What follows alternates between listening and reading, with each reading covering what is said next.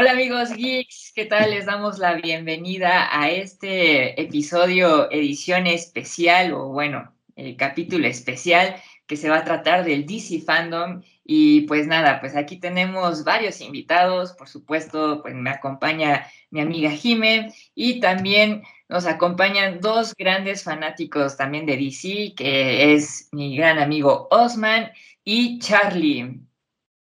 Hola.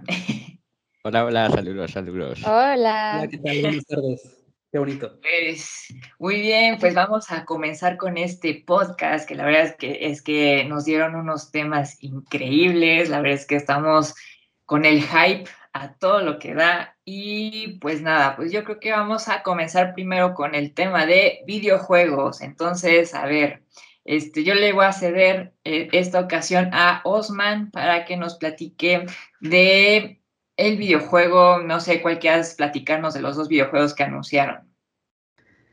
Pues es que yo creo que los dos están padres. No me considero un este, gamer así de hueso colorado, pero realmente me impresionó mucho el de Gotham Knights. Realmente yo estoy súper emocionado con ese juego y más porque yo soy súper fanático de la corte de los búhos y siempre creído que ha sido un tema muy injusto con ellos. O sea, yo ya los quiero ver en la gran pantalla y verlos que van a hacer un videojuego donde ellos van a ser el villano principal me emociona, me emociona. Y no sé, los gráficos se ven impresionantes, la historia se ve que va a estar de lujo, maravilla. Yo, o sea, ese juego sí me voy a volver fanático. Y, aunque a mí me gustaría que existiera la modalidad de sé tú la corte de los búhos y destrozas a la familia este, de Batman, por favor. O sea, yo sería, yo sería ese. Y, y del otro juego de Suicide Squad, no sé, o sea, me gusta porque me gusta el concepto de, del escuadrón suicida, pero lo siento como un injustice eh, para el escuadrón suicida, ¿sabes? No sé, e, e, es, es como las versiones que yo vi. Justo, ¿tú, Charlie, viste algo? Sí, por supuesto, digo yo igual, la verdad es que hablando del tema del, de los videojuegos, soy un poquito más reservado que Osman por sobre todo la afinación de los gráficos, que desde Rocksteady no nos han sorprendido tanto, aunque el concepto de Gotham Knights pues se sigue viendo bastante bien, aunque yo tengo un poco de dudas de por qué inclinarse siempre estos videojuegos de Batman cuando no hemos tenido juegos de Superman o incluso de la Doom Patrol que, que igual serían lo suficientemente atractivos, ¿no? Y por el otro lado de Suicide Squad, todo lo contrario. A mí, de hecho, estoy encantado de que lo hagan y que aprovechen el boom de esta película y hablando de la serie que va a llegar sobre Peacemaker en enero del año que viene, en enero del 2022. Eh, creo que no hay mejor momento y más con James Gunn a la cabeza de, de este proyecto que realmente posicionó al Escuadrón Suicida como debió haber sido en un principio y no como en esa película que, que con muy buenas intenciones tuvimos, pero que no se logró en 2016, me parece. 2015, 2016. Entonces, digo, habrá que ver. Siempre los juegos eh, nos pasó, por ejemplo, igual con Injustice, ¿no? El tráiler fue excesivamente emocionante, los gráficos a lo mejor no estuvieron un poco a la altura, pero nos han dado buena historia, habrá que ver algo más que, que un teaser. Buenísimo. ¿Y tú, Jimé, qué dices? Pues ya lo habíamos hablado, yo creo que, o sea, este, este juego de, de Batman bueno, o sea, de la familia de Batman y la corte de los búhos, sí lo voy a, o sea, ya es un must que voy a comprar, se ve increíble y más porque no sale Batman. Entonces, este, eh, sí me gustó, me gustó muchísimo la, o sea, me atrapó luego, luego el tráiler y sí fue como de, sí, no, ya, un must el, el tener este videojuego. Eh, con, eh, con Osman estoy totalmente de acuerdo, las gráficas se ven increíbles, o sea, se ven pues sí, exacto, como muy de videojuego, pero padre, o sea, y la historia es lo que más me emociona. Eh, eso es por un lado. Y de parte del videojuego que vimos de Suicide Squad, no me gustó nadita. O sea, para empezar, King Shark, siento que su cabecita está, exacto, es muy chiquita para el tamaño que le dieron en, en, el videojuego, ¿no? O sea, como que por lo menos en la película nueva está como proporcionado, Aquí sí lo vi, fue como de, ay, les quedó la cabecita muy chiquita. Eso y pues, o sea, Capitán Boomerang y Deadshot y Harley Quinn, pues, eh, o sea, fue como un, ok, pero sí siento que va a ser un juego más de peleas sin sentido. De hecho, fue como la parte de por qué Brainiac va a estar ahí. Ya después como que, o sea, como que el mismo trailer ya me spoileó como toda la historia, entonces va a ser como, o sea, no me dio ni ganas nadita de tenerlo. Si alguna vez llega a estar gratis en Game Pass, pues lo bajaré, pero así, no, de lo demás no. Pero de ahí me parece bastante bien.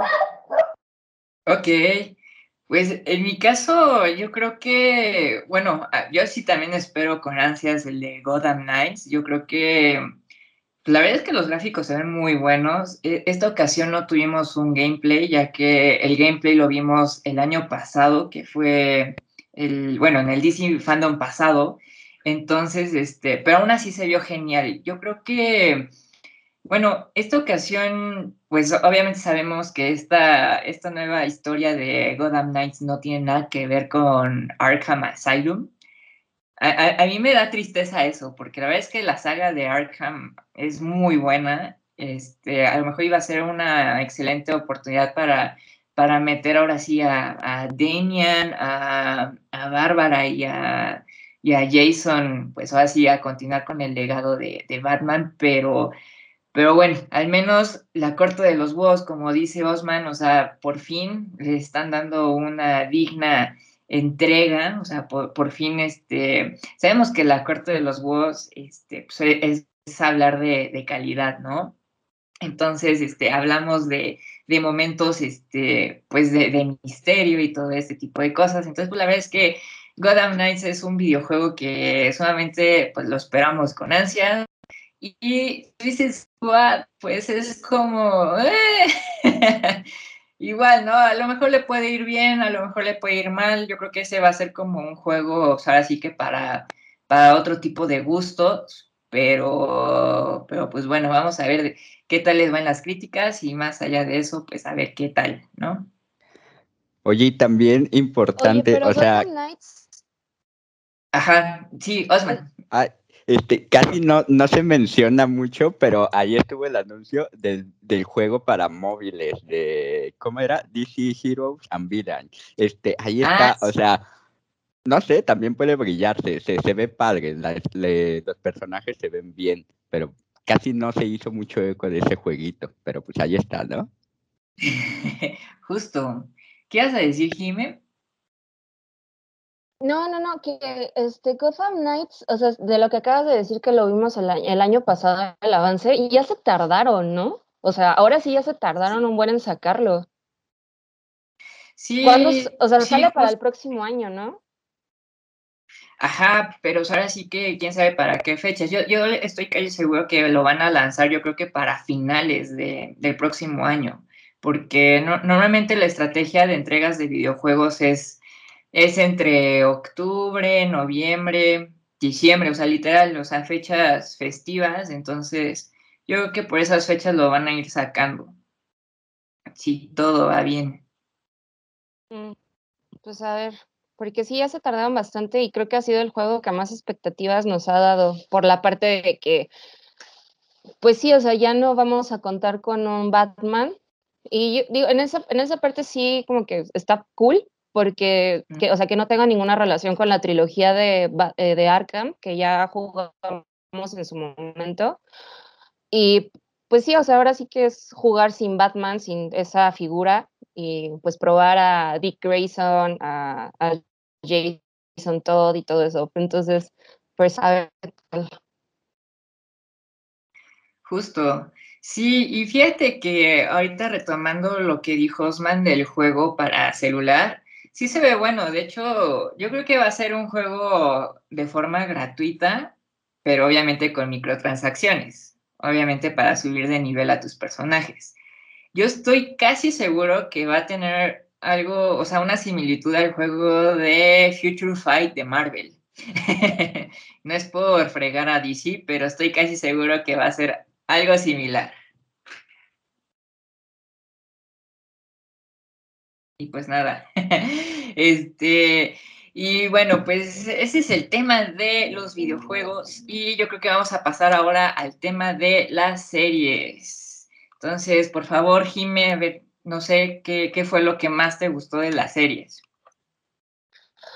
Eh, en esa parte sí tengo que admitir que no vi mucho, o sea, vi los avances, o sea, bueno, vi que eh, va a salir una nueva temporada de Flash, eh, vi igual lo de Supergirl y todo eso, pero pues la verdad no es, o sea, fuera, después de, de Crisis de Tierras Infinitas, no he seguido mucho las series de DC, no soy fan.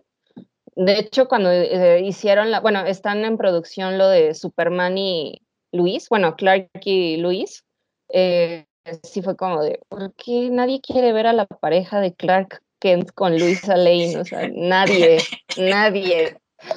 Pero, o sea, en la, parte de, en la parte de Flash, pues como que sí me dio gusto porque es la serie que más he seguido, esa y Arrow. Entonces, pues siento que no dieron como muchas noticias así como súper nuevas, nada más fue como la nostalgia de series así de, pues, que ya llevan varios, muchísimos años en la tele. Y pues ya, digamos que esos son mis comentarios, pero veo que Osman sí está como muy en el hype. Entonces, bien, preguntémosle a él qué, qué opina. No, ahorita me acaba de dar un, golpe al corazón con el de Superman al Lois. Estoy así como que no, no, por favor. Eh, a ver, este, yo desde el principio que empezó la DC Fandom me gustó mucho la introducción donde pues apelaba mucho al poder que tenemos nosotros los fans para, para DC, ¿no? O sea, como ese peso que tenemos. Yo sí soy muy fanático de las series en las de CW sí he bajado como un poco el ritmo, de verdad. Voy un poco atrasado con los capítulos, pero, pero todo lo de series me emocionó bastante. O sea, eh, pues sí, esa cosa de Flash, después de ocho temporadas, por fin vamos a tener las botas doradas que desde la primera temporada estábamos pidiendo los fans, ¿no? Sí, ha bajado mucho el nivel y la calidad de Flash, eh, he de confesarlo, pero aún así como que la nostalgia de ver al personaje, de haberme casado ya con este, eh, el actor, como que me mantiene, me mantiene. Y, y, de ahí, no sé, yo, yo sí sentí muchas noticias respecto a series, ¿no? Renovación a una cuarta temporada de Titans, a mí me fascina, me gusta mucho. Una este, siguiente temporada de la Doom Patrol, que para mí es una de las mejores series en superhéroes hasta este momento segunda temporada de Sweet Tooth de Netflix, que es una dulzura, es un encanto, me, me, maravilla. Eh, tenemos toda esta parte de tributo eh, a Supergirl, que va a acabar en su sexta temporada, el capítulo 100 de Legends of Tomorrow, eh, no sé, como que varias, ¿no? También la próxima temporada de, de Batwoman, donde vamos a ver nuevos villanos y una cosa ahí un poco rara que ha tratado como de rescatarse esa serie, ¿no? Porque empezó muy, muy baja su segunda temporada, entonces ahí está como rescatándose. Vimos la imagen promocional de Lucifer de, del Sandman en Netflix, que yo estoy maravillado, estoy fascinado con, con lo que se va a hacer ahí. O sea, pongo toda la carne en el asador de que va a ser una excelente serie. No sé, como que muchas, muchas cositas vi, igual en lo animado, eh, tercera temporada de, de, Harley Quinn. Ya se están disponibles los capítulos de Young Justice, la, creo que es cuarta temporada sería. no sé, como hubo muchas, muchas series eh, que estuvieron ahí en lo animado y futuros proyectos que sé que se, que se van a venir, ¿no? Eh, en cuestión de, de, animación. Tenemos por ahí el de las aventuras con Superman, que, que no tiene mucha apuesta de, de, parte de los fans, pero quién sabe, puede sorprendernos, como nos sorprendió en mi caso personal el de Superman y Lois. O sea, es una serie que sí, al principio decía, ¿quién quiere ver a esa familia? ¿A quién quiere ver la dinámica familiar? Y en lo personal se ha vuelto mi serie favorita de CW. O sea, tiene una calidad tremenda, un amor al personaje, a Superman impresionante, o sea, el actor que nadie daba un centavo por él, de que no cabía en las botas de Superman, se lo está llevando todo, los hijos son encantadores, son muy buenos personajes, la trama no es tan juvenil como muchos pensaban, o sea, está muy bien realmente, igual haciéndole competencia a Stargirl en CW y también HBO Max, eh, creo que también en esta temporada ha estado impresionante, eh, no sé, o sea, yo en series creo que sí las devoro todas, me encanta, me fascina, yo amo, aunque odie a Iris de, Flash, que, fue lo único que no me gustó de DC Fandom. Cada cinco minutos tenía que verla y yo, por favor, no quiero verte, ya no quiero que me des noticias tú, que sea alguien más, ¿no? Pero, pero yo en serio estoy fascinado con todo lo que se viene, ¿no? O sea, sí, yo le, le doy mi corazón a DC en estos momentos en sus proyectos de series. Ok, buenísimos, man. ¿Y tú, Charlie, qué, qué opinas al respecto de las series que nos, bueno, que nos enseñaron hoy? Bueno, evidentemente hice mis anotaciones mientras el señor Osman hablaba y lo primero que haré es darle evidentemente la razón porque Superman and Lois yo creo que ha sido de lo mejor en series que hemos visto, o sea, literal hace ver toda la programación de, The CW como para niños de 6 años. Es una serie súper madura que respeta la esencia y sin embargo continúa la historia sin pegarse a ningún canon o a ninguna especie de canon particularmente conocido. Entonces, eso yo creo que fue la mejor apuesta para HBO Max. Y ahora, obviamente, con una segunda temporada ya grabándose, pues bueno, entonces le recomendamos a nuestra audiencia que sea la primera cosa que vean después de escuchar este episodio. Eh, yo particularmente de todas las series de, que están actualmente en la parrilla, a la que más fe le tengo es a Titans. Estamos a una semana de ver el final de la tercera temporada y si bien es cierto que la serie tiene unos fallos bastante notables, pero según yo también tiene muchos más aciertos. Han presentado y expandido el universo, eh, sobre todo de, la, las cinco personas más evidentemente opuestas en un grupo y han tornado el universo oscuro, por ejemplo, ahora que se citó en Gótica, lo han tornado de una manera muy realista y eso es algo que me ha encantado. Su espantapájaros es fabuloso. Si bien Red Hood tal vez puede ser un poco juzgable para los más conocedores, la verdad es que el actor Curran Walters lo ha hecho fantástico, se ha comido al personaje. Eh, y eso es algo que a mí me, gusta. Y eso sin contar que yo soy súper partidario de la versión de Batman presentada por Ian Glenn. Se me hace una continuación digna de Adam West, que es algo que para los fans que somos más viejitos que, que los aquí escuchas, valoramos demasiado, ¿no? Con respecto a el universo de DCW, ahí concuerdo un poco con Carla. La verdad es que yo después de la crisis en Tierras Infinitas le, le he perdido mucho el paso. Bueno, la verdad es que no he visto nada después de eso, pero, pero me quise ver bien diciendo que le había perdido el paso. Pero la verdad es que creo yo que de, CW va más de salida.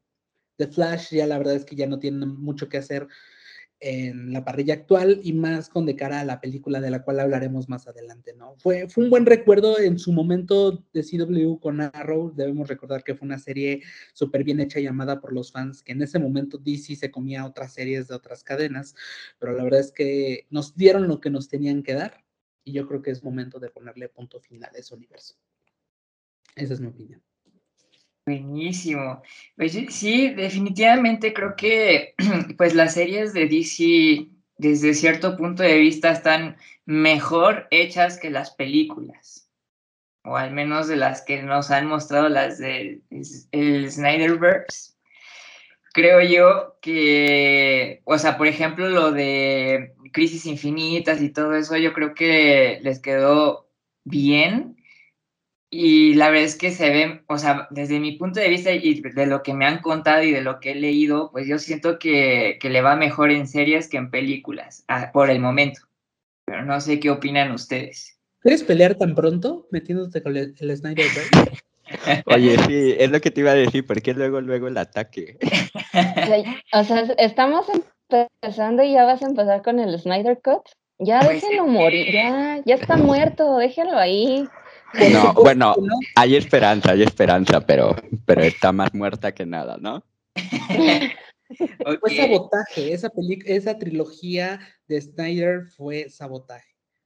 Pero bueno, ahorita que pasemos a las películas, será interesante rescatar algo que, que dijo Zack Snyder en Twitter, ¿no? Pero algo que, que quería comentar y, y, que me parece fabuloso es ver la transición que ha habido en la serie. Si vieron también, se hizo un homenaje por los 20 años de Smallville, ¿no? Que es básicamente una de las series madres para todo el universo de DC. Y fue muy bonito ver a, los actores nuevamente eh, y después la transición, porque yo crecimos con esa serie y luego vino Arrow, como ya, ya, ya lo estaban rescatando, y vino a transicionar, o sea, era una gran serie, yo soy súper fan de Arrow, ¿no? O sea, lloré, o sea, yo literalmente lloré cuando se murió Oliver Queen en Crisis en Tierras Infinitas, en, en el último capítulo chillando de que una etapa estaba cerrando, me dolió, me dolió. Y se transita ahora, este, yo creo que la CW, como bien, bien, bien lo acaban de decir, está cerrando, o sea, ya está transitando a HBO Max. Todo se está yendo para allá. Stargirl, Superman and Lois. Ahorita también eh, adquirió Pennyworth, que es una muy buena serie de Alfred, medio loca, pero es buena serie. Este, o sea, todo se está yendo a HBO Max. Entonces yo creo que vamos a ver un, un repunte de calidad en la serie, eh, un nuevo universo, multiverso por ahí, este, en HBO Max. Y, y, sí, o sea, concuerdo que en muchas ocasiones las series están mejor hechas que las películas. Ahorita, ahorita hablaremos un poquito de eso, pero, pero no sé, ha puesto, ha puesto mucho. Y, y yo lo que espero es de que, no sé, lo que está haciendo Netflix con las series de DC también sea bueno. No como Lucifer, ahí yo tengo un pleito peleado con esa serie, no me gusta, pero, eh, no sé, ahorita con Sweet Tooth me encanta. Y Sandman, espero que le vaya súper bien porque está el creador ahí. Entonces, yo le apuesto mucho a Al fin. al fin comenzar, al fin conozco a alguien más que le gusta de Sandman y lo conoce. Ay, es que no, así, yo, yo estoy así de. Por, es, cuando vi la, la, imagen de Lucifer ahorita en el DC Fandom, dije: Este, este sí es Lucifer. O sea, esto sí, por favor. No esta cosa que me vendieron por seis temporadas. Bueno, yo sí soy fan, o sea, sí soy fan de Lucifer de Netflix, pero tengo que admitir que Gwendolyn Christie, ahora que vimos el, el, la promo, sí fue como.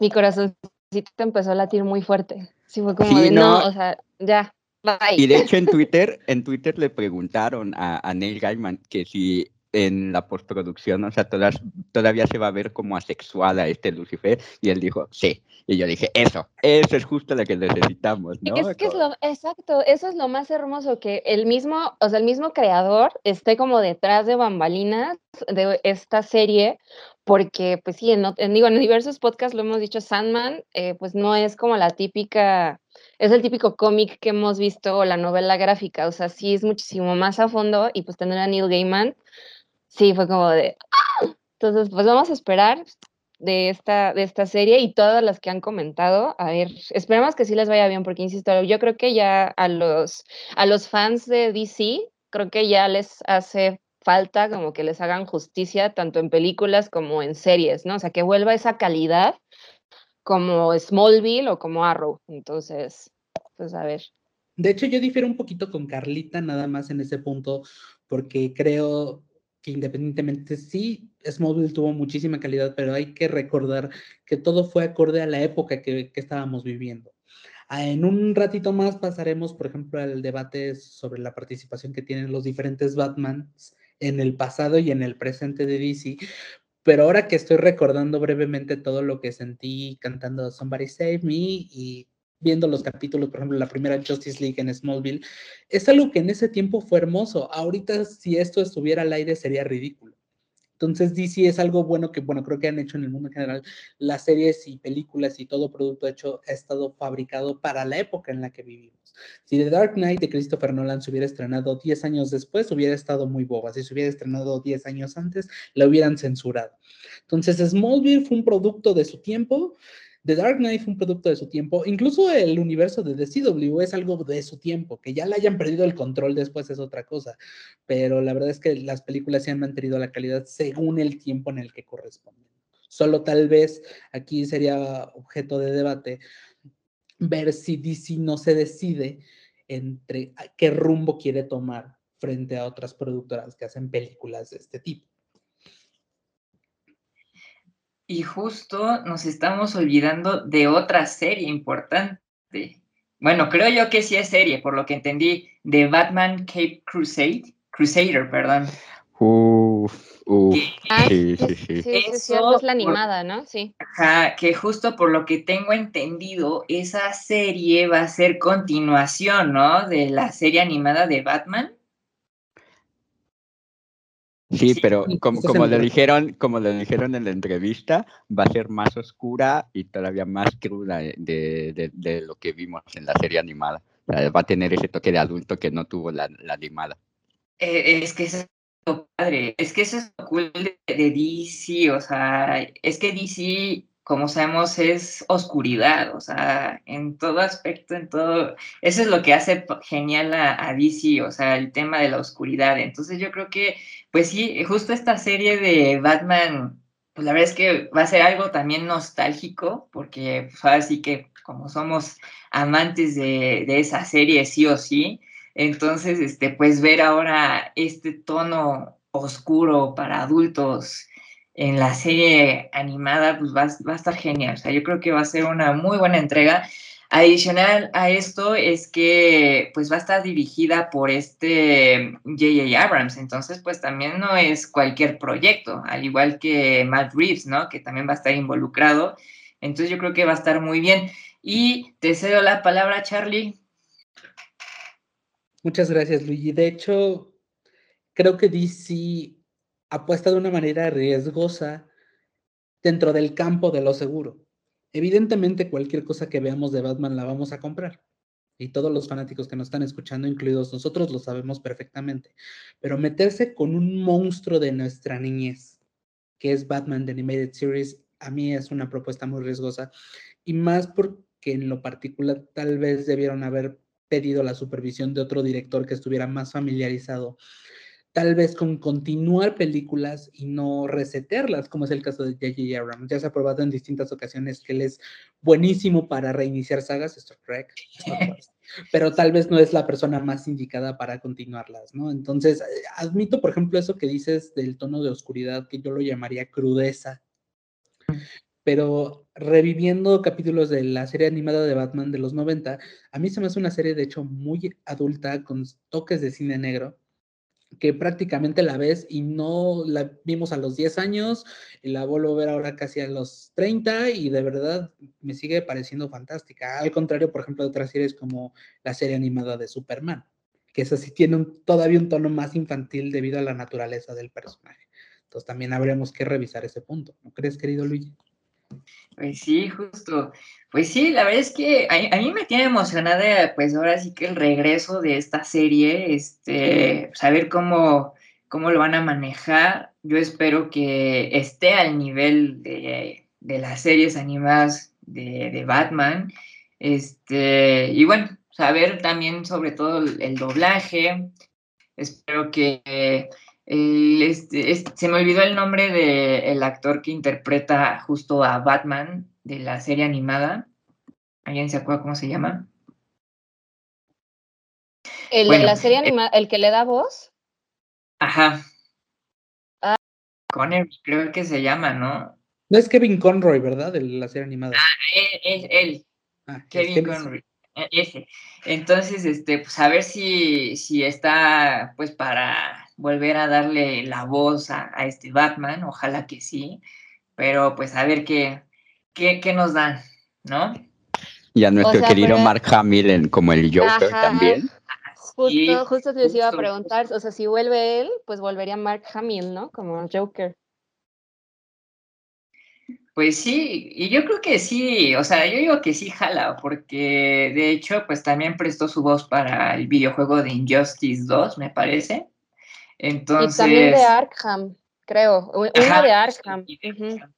Entonces, este, pues sí, yo creo que, pues si lo invitan, yo creo que sí, o sea, es un sí definitivo y, yo creo que sería muy bonito, ¿no? Tener a estos actores de vuelta interpretando a sus grandes personajes. Pero, ¿sabes? Ahorita que lo dijo Charlie, ya me entró el miedo, porque pues sí está J.J. Abrams ahí y pues eh, vimos el resultado en Star Wars, ¿no? O sea, me gusta un poco las secuelas, me gustan algunos elementos, pero, pero sí, J.J. Abrams significa cuidado, cuidado, ¿no? Entonces veremos el resultado. Sí, justo. Pero pues a ver qué pasa. Y yo creo que pasamos ahora al tema de las películas. Y bueno, pues yo creo que, vamos a comenzar así como en el orden como nos fueron mostrando en el DC Fandom. Este, pues yo creo que eh, comenzamos con Shazam. Este, no sé, Osman, por favor. Pero en el orden en que apareció, primero fue Black Adam. Con la Ah, sí, ah, perdón, es que, eh, bueno, es que. Shazam fue al final, perdón. Es perdón. villano Shazam, ¿verdad? Entonces, Black Adam. Perdón, perdón, sí, Black Adam. No, pues, ¿qué podemos decir? O sea, empezó con todo. Yo estoy súper ansioso eh, a ver esa película. El personaje, creo que Dwayne Johnson está más que metido en el personaje.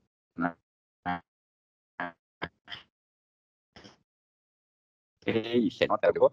El 20 para mí demostró qué tan poderoso puede ser el personaje, o sea, qué tan potente y nada más apareció él, y ni siquiera en su esplendor, o sea, nada más así presentándose. Ahora, será ver todos los demás personajes de, de la Sociedad de la Justicia que, que, igual estoy aplaudiendo porque en varias plataformas les están dando su lugar a, a esta estas, este, este grupo de superhéroes que, que tanto es querido por los fanáticos. Entonces, no sé, yo estoy muy ansioso por la película y aparte porque va a salir uno de mis personajes favoritos, eh, Doctor Fate.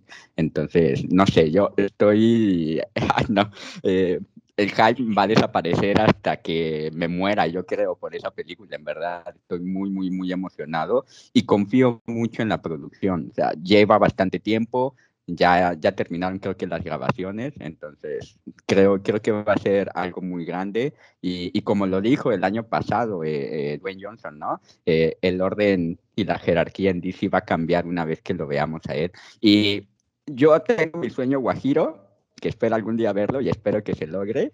Dwayne Johnson como Black Adam contra Henry Cavill, Superman. Ese día desaparezco, o sea, no. Si pasa eso, me muero completamente. Ok, buenísimo. Tú, Jimé, ¿qué dices? ¿Qué opinas al respecto de este tráiler? O bueno, este avance. Me gustó, o sea, me gustó la parte de que efectivamente eh, La Roca, Dwayne Johnson sí se metió, sí se ve que se metió al full para hacer Black Adam. Eh, en este, o sea, fue un teaser muy corto, pero sí creo bastantes expectativas me gustó el intro, obviamente yo no sabía que iba a salir Doctor Destino, entonces ya cuando vi a Pierce Brosnan ahí como Doctor Fate y con el casco, sí fue como, wow, o sea, porque, pues sí, digo, a Black Adam yo lo ubico, pero por el juego de Injustice 2 eh, y así, pero pues digamos que como que no sigo mucho la línea de de ese lado de Black Adam, Shazam, etcétera. Pero eh, yo creo que va a ser una muy buena película porque igual Dwayne Johnson como que no solamente se metió al, al, personaje, sino que es de los pocos que ha estado como insistiendo mucho en esta parte de, de pues continuar eh, Black Adam con con el universo de, de ajá, el Snyderverse, o sea, ver a un Superman con Henry Cable, a Batman con Ben Affleck, etcétera, pues, que pues él está, con, él lo ha dicho como en diversas entrevistas de que está muy, estaría muy emocionado de trabajar con ellos, y pues sí, o sea, estaría padre ver como es, este, esta parte. Lo único que no me queda claro de Black Adam es, ¿es un antihéroe o es un villano o qué es?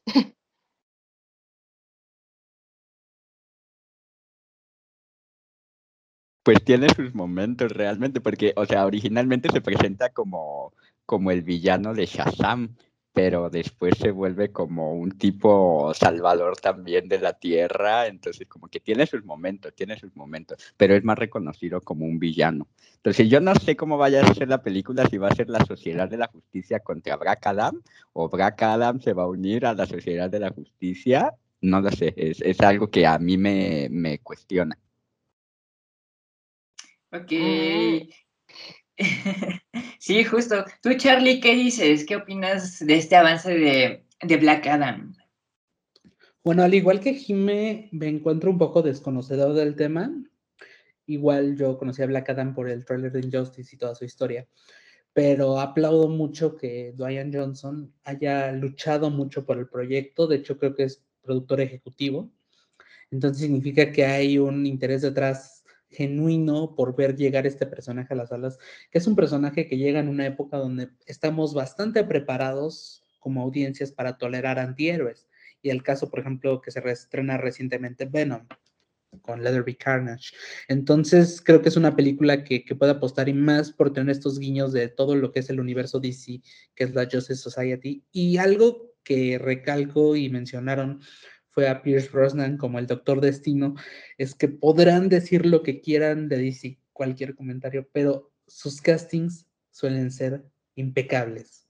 O sea, de verdad impecables en todo sentido. Y ahorita me estoy acordando que pasaremos más adelante a Aquaman, The Lost Kingdom. Jason Momoa es Aquaman. O sea, cuando lo ves dices, e, el tipo nació para ser Aquaman. Y, hablando, por ejemplo, de regreso a Black Adam, no me imagino ya ahora viendo, no solo viendo el detrás de cámara, sino artes conceptuales, no imagino a nadie que no sea The Rock como Black Adam. Ni con la pues actitud, ni con la mirada. Y lo mismo, imagínate lo, lo emocionante que es para nosotros tener a un ex James Bond como el Doctor Destino. Entonces, ese es mi punto donde yo creo que DC ah, es un punto en el que le hace las cosas bastante bien, que es un casting atinado. Obviamente hemos visto un pequeño detrás de cámaras hoy. Los detrás de cámaras solo suelen decirte una sola cosa, que es estamos haciendo la película. Tú tranquilo, no está, no se va a cancelar, no se va a retrasar, pero la verdad ya hablaremos creo de esto más adelante, pero hasta ahorita muy bien. Buenísimo. Yo creo que, bueno, por mi lado, sí estoy emocionado por esta película, digo, o sea, yo sé que, como dice Charlie, o sea, DC es muy atinado en el casting. Yo creo que La Roca, Dwayne Johnson, va a hacer un excelente papel del personaje, aunque aquí va mi pero, mi pero. Yo siento, bueno, al menos a mí me da cosa que vayan a introducir tantos personajes en una sola película. O sea, si se va a enfocar en, Black Adam, pero me da cosa que vayan a meterte a, a Halcón y también a, Doctor Fate y así, ¿no? Entonces yo no sé este, si va a haber algún desarrollo también como de origen de estos personajes o ya los van a introducir como si ya, o sea, como ya, como si no, no hubiera un, un origen, sino ya, ya, ya tienen sus poderes y ya son lo que son y ya son reconocidos. Es que creo que ahí va a haber un tema, porque justo estaba hablando hace rato de que Warner en sí no tiene como un plan como lo tiene Marvel en esta parte. O sea, porque no hay no va a haber, bueno, hasta donde yo sé, no hay como una continuación de, o sea, de que va a haber una conexión, no sé, de Black Adam con Aquaman, etcétera. O sea, no va a haber como algo en conjunto. Entonces, no sé si el plan ahorita es desarrollar nada más los personajes en solitario, porque pues sí, o sea, digo, para mí la película de, o sea, el Snyder Cut fue otra película de Snyder, no fue de la película de la Liga de la Justicia, pero, o sea, debo reconocer que Snyder sí tenía un plan en esta parte de tener una cronología o una línea temporal en el cual iban como eh, poniendo las partes, ¿no? En este rompecabezas. Entonces, por eso, o sea, insisto mucho que, pues, lamentablemente Warner no ha sabido llevar muy bien, pues, a, temas de DC por esta parte de que si no tenemos mil Batmans, eh, mil Superman, etcétera, pues nunca, o sea, ojalá en algún punto sí veamos como, em, pues sí, o sea, un conjunto, o sea, que se junten los superhéroes o los antihéroes o todos los que vayan saliendo, pero pues que sí tenga pies y cabeza, porque pues como que ya ver como la quinta, el quinto reboot de Batman después, o sea, cada tres años, es como, ay ya, güey, o sea, ya, qué flojera. Evidentemente no, e, evidentemente Carlita este, yo creo que con ese último comentario la podemos censurar después. no, este, no, lo que sí hay que aclarar eh, que este, esta estrategia, mm, todo es estratégico y obviamente todos los planes van sobre de la marcha. Se, ya se dieron cuenta finalmente que seguir los pasos de Marvel 11 años después es lo peor que pueden hacer. Porque no solo se volverían la copia, son las copias entonces creo que se están dedicando, así como en las películas animadas que son tan brillantes, de contar una historia y ya, pero no se están preocupando por la continuidad porque cada quien va a su propio ritmo. Entonces tienes estas cuerdas atadas de que ciertos personajes pueden encajar en una continuidad o no. Y ahí vamos a ver también el gran papel que va a ser la película de Flash. Eso podría cambiar las cosas, pero hasta no vernos, a ver, pero no, difiero mucho con ese statement. Siempre vamos a necesitar Batman, siempre, siempre. A ver, yo, yo voy a meter aquí mi cucharita también, no porque quiero defender a DC, no, no lo quiero justificar, pero eh, a ver, yo creo que el multiverso de DC está justo en ese plan de si nosotros queremos como Marvel de cuestionarlo todo, no, no vamos a esperar eso. Yo creo que Crisis en Tierras Infinitas lo dejó muy bien establecido. Se crea un nuevo multiverso, pero nadie sabe que existe ese multiverso. Y entonces ahorita está en esta situación a mí me fascina. Si hay mil Batman, feliz. Si hay mil Superman, encantado. Si empiezan a ver eh, cada quien con sus propias historias, adelante. Y lo que dijiste, Luigi, de, de la presentación de muchos personajes, oye, acabas de ver Escuadrón Suicida con cuántos personajes, y yo la verdad le tomé cariño a casi todos, ¿no? Eh, hoy, de, hoy, Hoy de por sí tuvimos a, un conductor que se murió al minuto de la película de Escuadrón Suicida y me pareció un buen conductor, ¿eh? Entonces, no lo sé, ahí lo pongo. Pero, pero, ajá, pero sabemos que Escuadrón Suicida, pues es un escuadrón, o sea, son un buen de personajes y pues es obvio que, que pues tiene que haber un buen de personajes, pero acá con Black Adam, si la película se llama Black Adam, pues obviamente se tienen que enfocar en un solo personaje, ¿no? O al menos mi lógica dice eso, o al menos que yo esté muy limitado, pero, pero sí me da como un poquito de temor que te metan tantos personajes en, en la película de un personaje principal,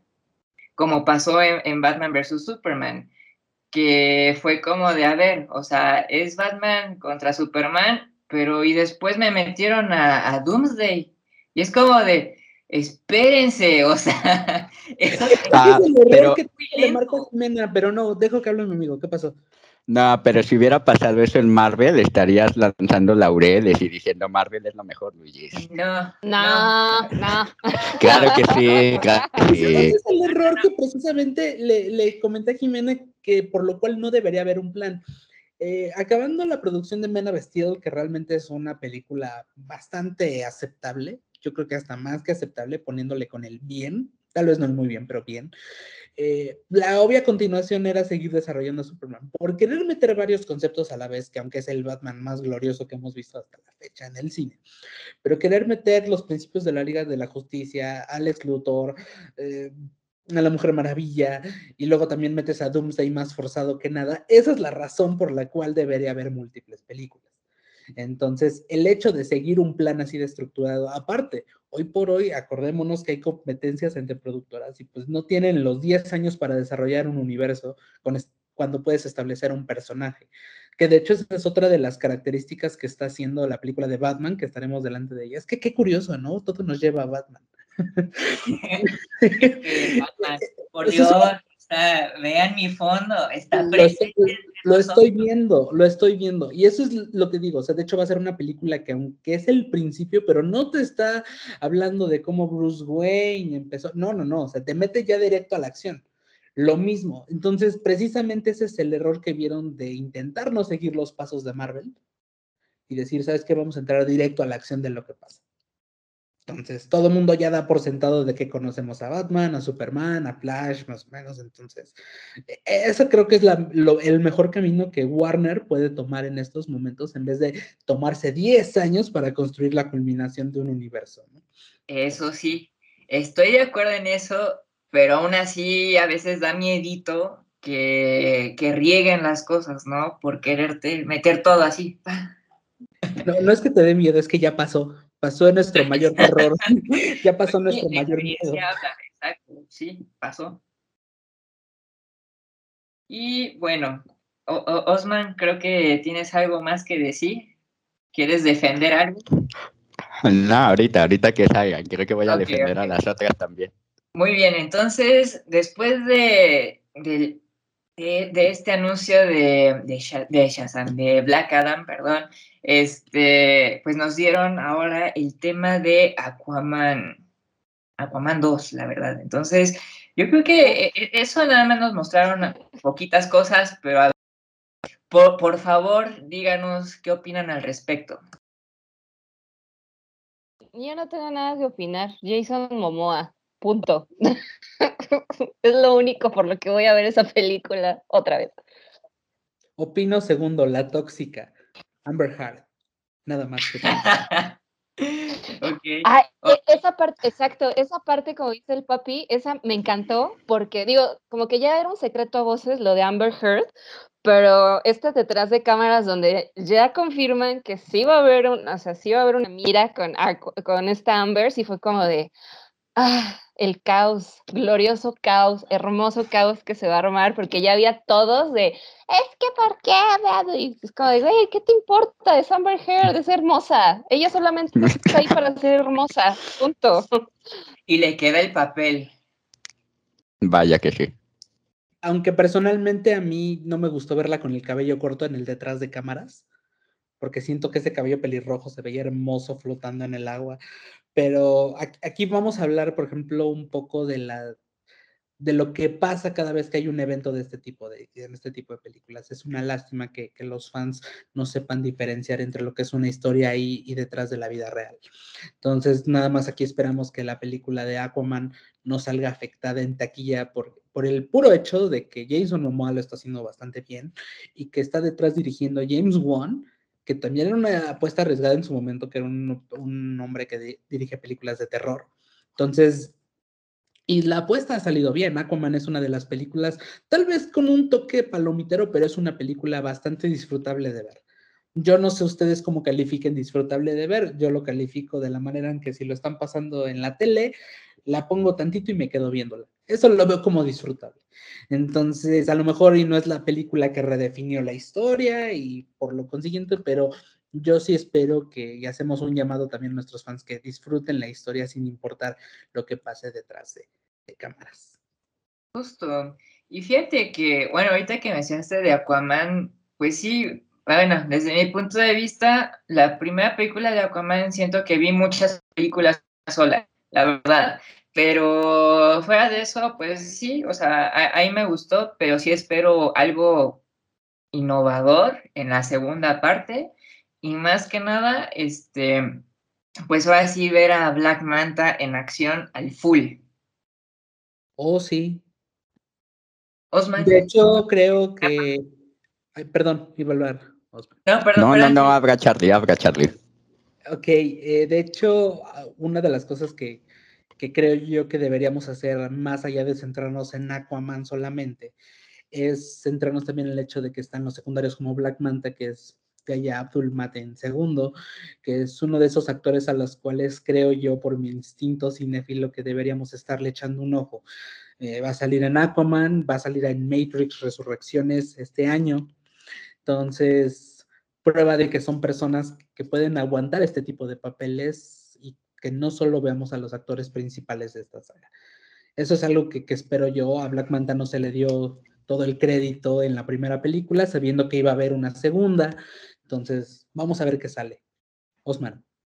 Sí, justo, justo, este, pienso, pienso lo mismo, ¿no? Eh, creo que como ya conocemos al personaje de Aquaman por su primera película y por sus apariciones eh, en la Liga de la Justicia, vamos a ver ahora una segunda entrega un poco más madura, con más acción, eh, más centrada en la trama de, de, Aquaman y todos sus secundarios. Y aquí quiero rescatar eso de los secundarios a mí me maravilla mucho cómo, los, cómo son tratados los secundarios en DC Comics, porque están bien casteados, tienen una buena trama y una buena relación con el personaje protagonista. No como en cierto universo, con cierto Spidey, donde sus secundarios, ah, Dios, no lo soporto. Pero bueno, eso, e, eso es nada más como una pequeña comparación. creo que los secundarios eh, son buenos y, no sé, o sea, ver a Black Manta, vi, bueno, vimos el, e, el traje eh, en el detrás de cámara y se ve majestuoso. Igual eh, Jason Momoa, digo, él, él, es un hombre perfecto, entonces sea como sea, se ve bien. Y con este nuevo traje negro que, que le van a poner, o sea, Dios, o sea, increíble, increíble no, no se mostró mucho, no generó mucha sensación eh, detrás de cámara de Aquaman, pero creo que va a ser una buena película que va, va a dar continuidad a, su universo. Si me permites decir, Luigi, que creo yo aquí quiero eh, afirmar dos puntos que el señor Osman acaba de decir. El primero es que tengas mucho cuidado porque si sigues criticando a Spider-Man con Luigi aquí moderando, de repente pues tu conexión puede fallar. Entonces... él, sabe mi opinión, él, él sabe lo que opino de, de Spider-Man, de Tom Holland. Pero, has dado en el clavo con que la verdad no deberíamos centrarnos tanto en los actores principales y también darle la atención a los personajes secundarios, es algo que ha hecho bien DC y que Marvel no lo ha ejecutado tan bien, pero también hay que recalcar que esa no es la fórmula de Marvel. La fórmula de Marvel es mucho más simple y es una fórmula exitosa y fantástica. Eso hasta yo lo admito. Y la segunda es que, por ejemplo, eh, hablando de que no emocionaba mucho a Aquaman y, por ejemplo, también el punto de Carla, que es donde decía Jason Momoa, punto. Yo dije, no, yo la tóxica, punto. O sea, evidentemente es algo que tal vez deberíamos mencionar y recalcar, es que la DC Fandom este año no tenía tanta expectativa porque no iba a mostrar proyectos nuevos, a diferencia del año pasado, que era un contexto totalmente diferente, estábamos recién entrados en la un poco en la pandemia, estábamos luchando con eso, y ahorita la verdad es que se me hizo un evento bastante decente y al mostrar el eh, poco material de cada película y ver que aún así lo estemos discutiendo y estemos emocionados en ciertas partes, aunque en otras no, nos hace ver que tal vez Warner está comenzando a agarrar un camino lento pero firme. Entonces, esa sería mi, mi gran apuesta. Es a mí lo que me dejó el hecho de que no mostrara nada nuevo y aún así lo estemos debatiendo y emocionados. Entonces, no sé cómo vean, chicos.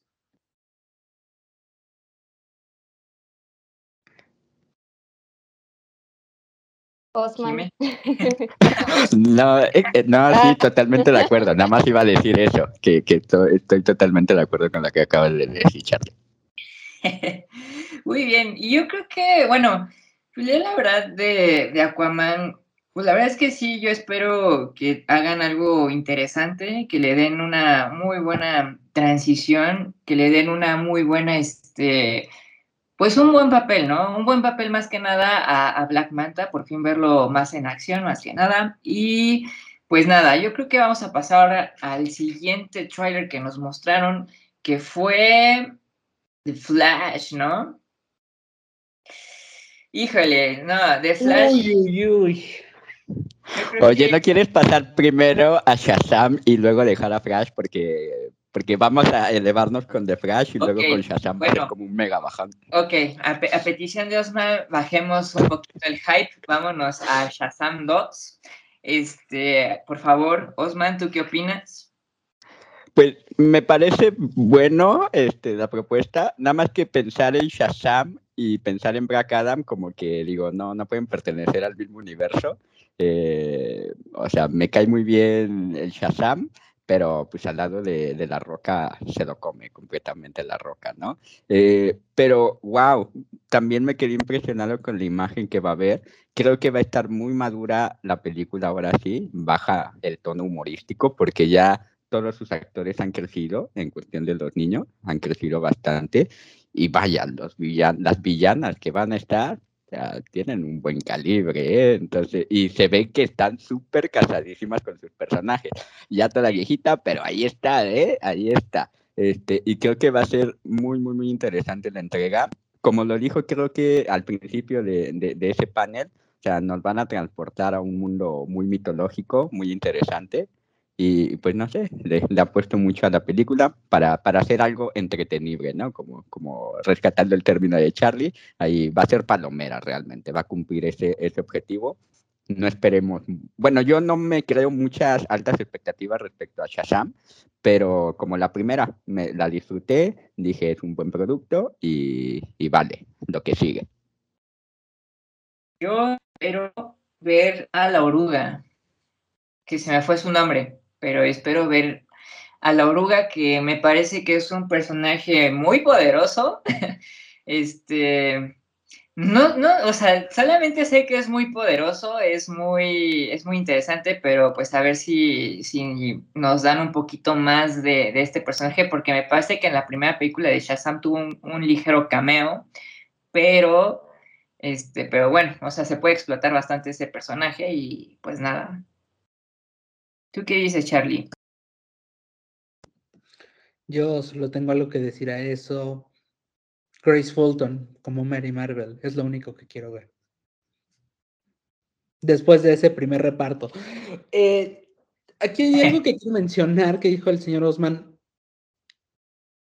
Sí, evidentemente también ya no tengo las expectativas muy altas, pero creo que esta es la perfecta oportunidad para distraernos un poquito de lo grande y analizar los productos medianos a pequeños y ver si realmente están funcionando las cosas. Fear of the Gods promete elevar mucho el nivel de esa película palomera y hasta con cierto toque infantil, como si yo pudiera llevar a Superman a la escuela. Por Dios, no pude llevar ni a mis primos a la escuela y crees que puedo llevar a Superman en la vida real. No, no, no me lo creo.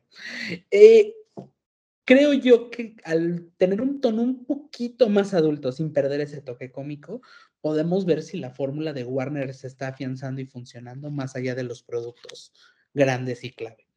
Entonces, yo pondría tal vez esta película más en la mira que ninguna otras, porque si funciona en productos medianos pequeños, como es Shazam, sin duda va a funcionar en los productos grandes.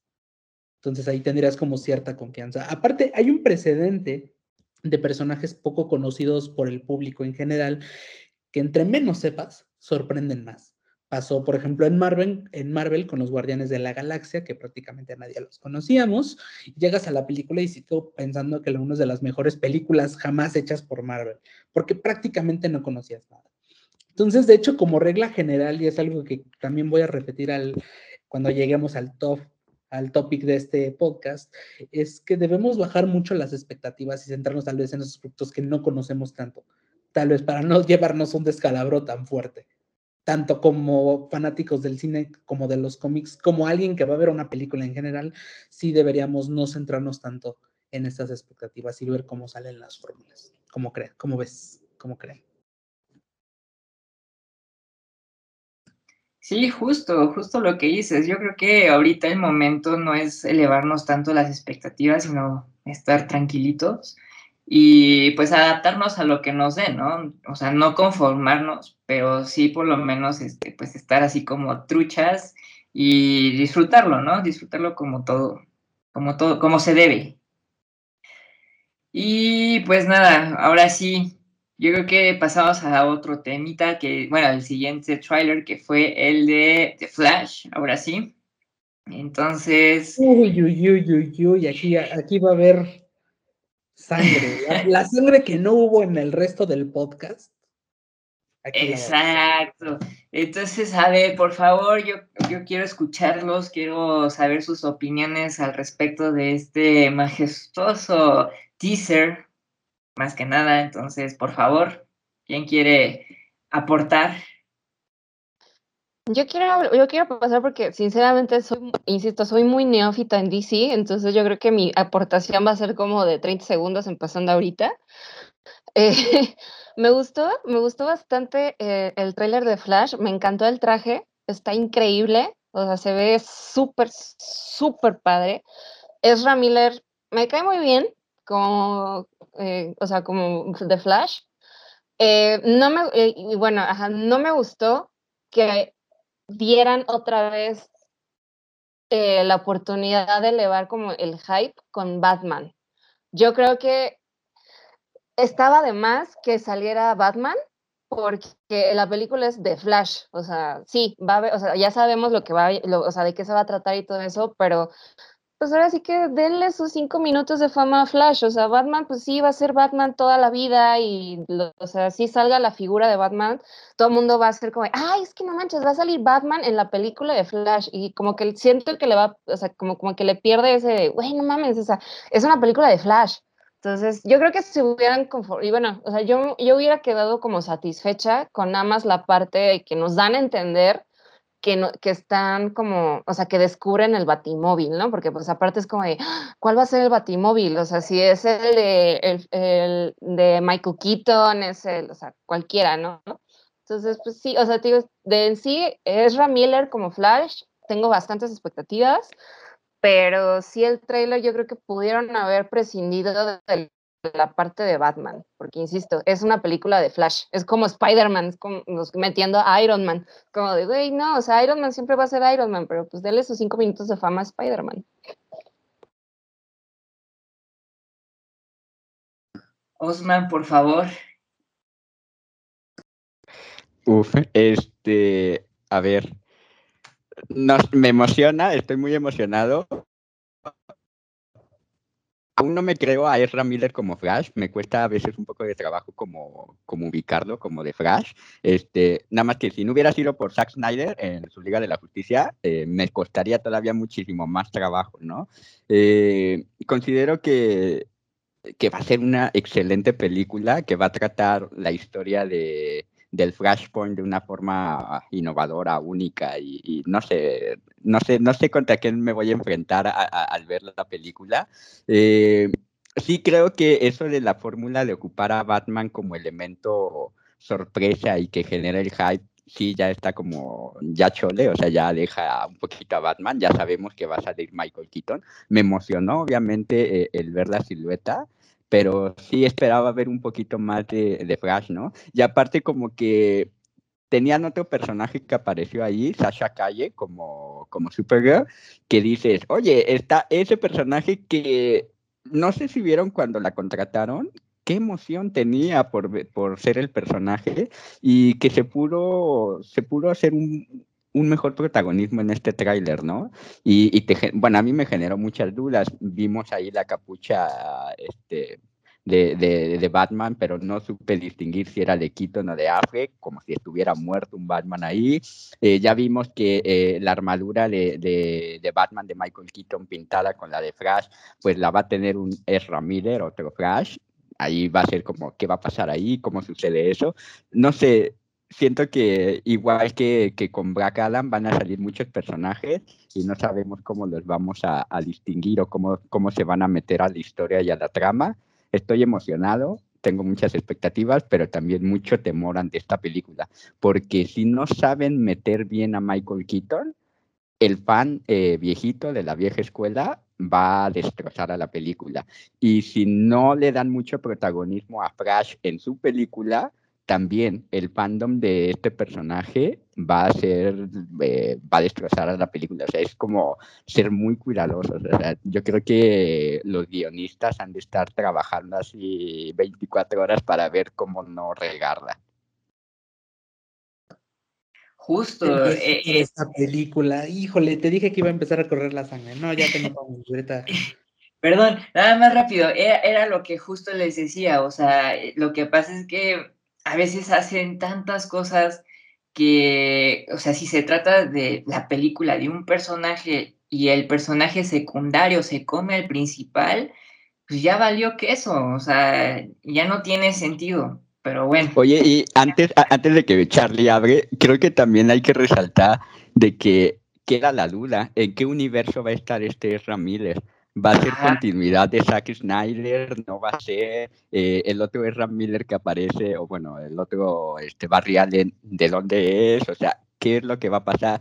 ¿Va a salir Ben Affleck? ¿Sí va a salir? ¿No va a salir? O sea, como que hay muchas interrogantes frente a esta película. O sea, hay, no sé, está, está, está difícil, está difícil.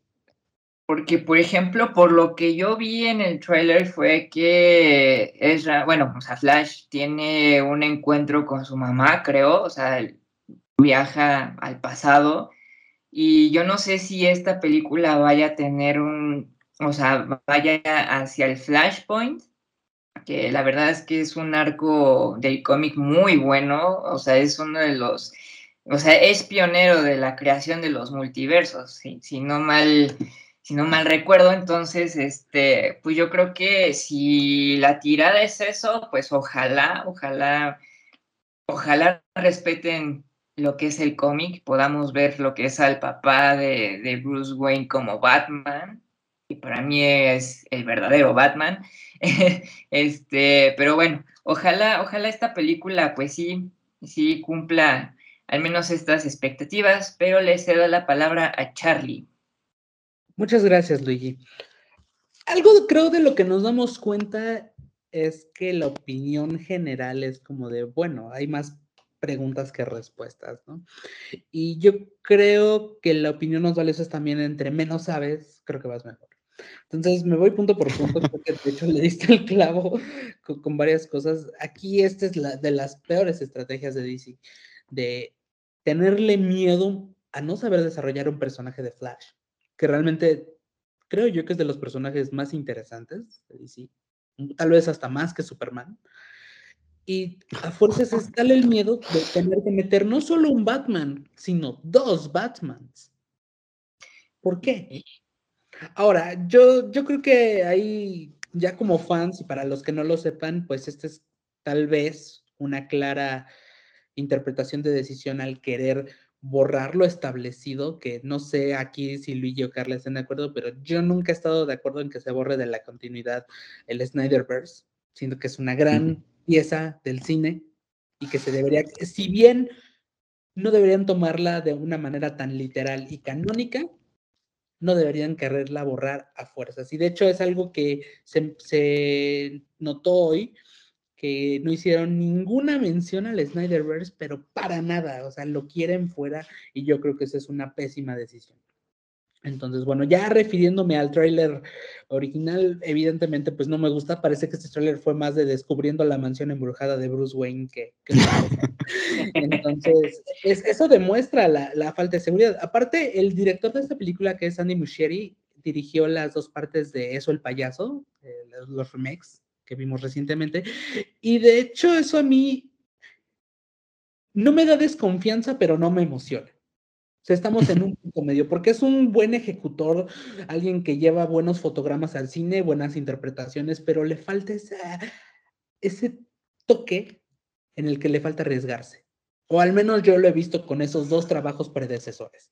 Entonces, tal vez un personaje como Flash sí requería, requería una mano más dura, pero algo que nosotros también hacemos el llamado, o bueno, yo lo hago, es a no dejarse llevar por los trailers, porque los trailers son la peor cosa para juzgar una película.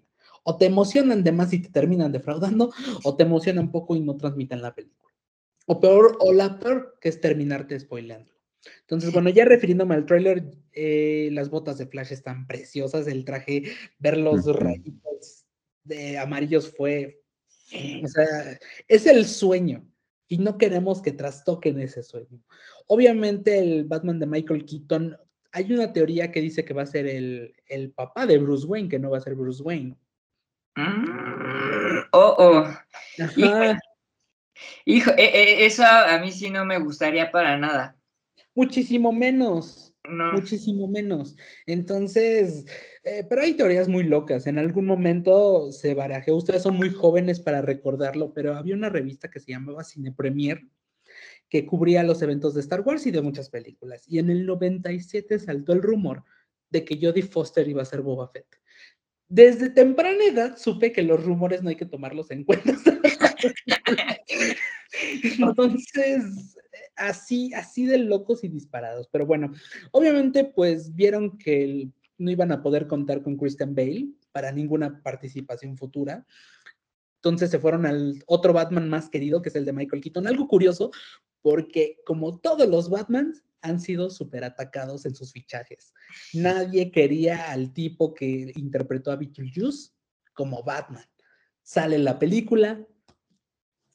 Lo no, no, yo, y la verdad la interpretación y la dirección de Tim Burton ahí es fabulosa. Entonces, ahí hay un poco de reserva sobre estos Batmans, pero te digo, yo creo que esta película la debemos ver como la intención de poner un poco de orden en este universo y eso la vuelve más peligrosa. Justo. No, yo digo que es un buen Batman, aquí lo tengo. aquí tengo la versión de Michael Keaton.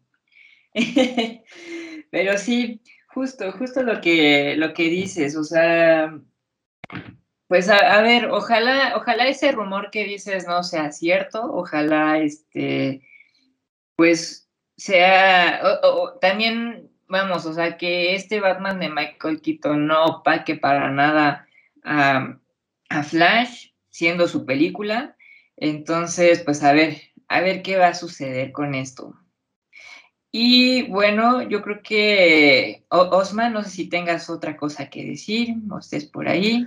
No, pues este, yo creo que muy claro que este, esta película va a ser muy este, debatible eh, cuando salga y uno va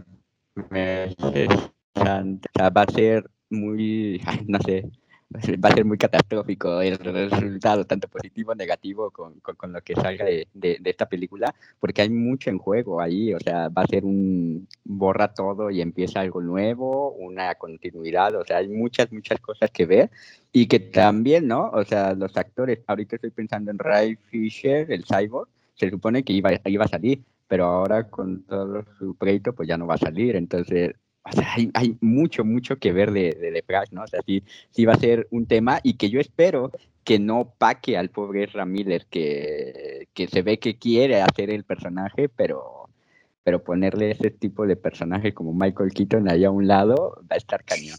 Sí, justo. Y bueno, pues yo creo que pasando ahora sí, antes de comenzar con el tema puff, ¿Qué opinan de Wonder Woman 3? O sea, ¿creen que es una película necesaria después del desastre de la segunda película o qué? Yo no, llamaría un desastre la segunda película. Yo tampoco. No, sí, papi, no, sí. sí. No. Esa, parte de esa parte de Caballeros de Zodíaco sí fue como de, güey, que... O sea, yo creo que eligieron un, un estilo más retro para la atmósfera de esa película y la sensación que debe darte, pero se equivocaron al pensar que la gente, por gustarnos ese tono retro, íbamos a aceptarlo en una película nueva. Como si trajeras esa sensación de un Oliver Queen super chavito como el de Smallville, lo trajeras a la Justice Society con Pierce Brosnan con el Doctor Destino. Simplemente no match. Entonces, yo no lo llamaría un fracaso de película, simplemente fue una idea más romántica que bien ejecutada. Pero creo que van a poder aprender. Y aparte, Gal Gadot es Wonder Woman.